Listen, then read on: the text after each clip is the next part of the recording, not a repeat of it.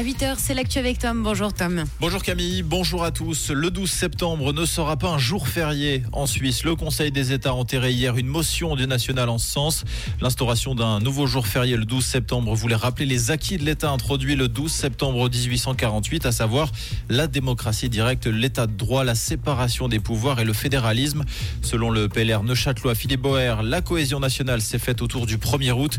Créer un nouveau jour férié viendrait bousculer cet équilibre particulier.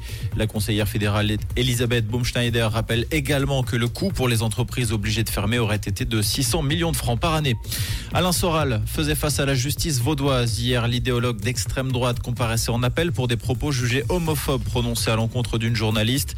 En première instance, le franco-suisse avait été condamné à une peine pécuniaire de 1500 francs pour diffamation, mais pas pour discrimination et incitation à la haine.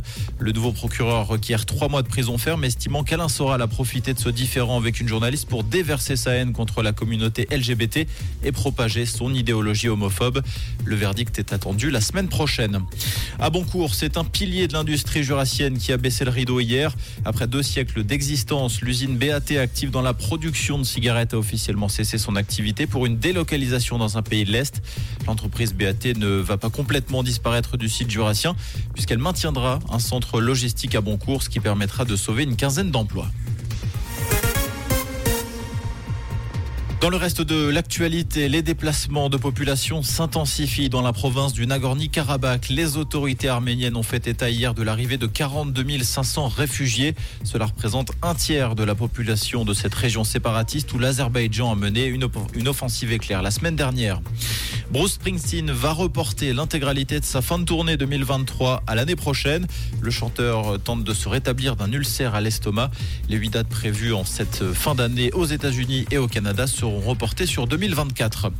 Mauvaise soirée pour les clubs lémaniques hier soir. Le Lausanne Sport s'est incliné de 1 sur la pelouse de Lugano. Le Servette FC de son côté n'a pu faire mieux qu'un match nul de partout à domicile face à Winterthur. Ce soir, duel de promu vaudois entre le stade Lausanne-Ouchy et Yverdon Sport. Ce sera à la Pontaise à 20h30. Comprendre ce qui se passe en Suisse romande et dans le monde, c'est aussi sur. Rouge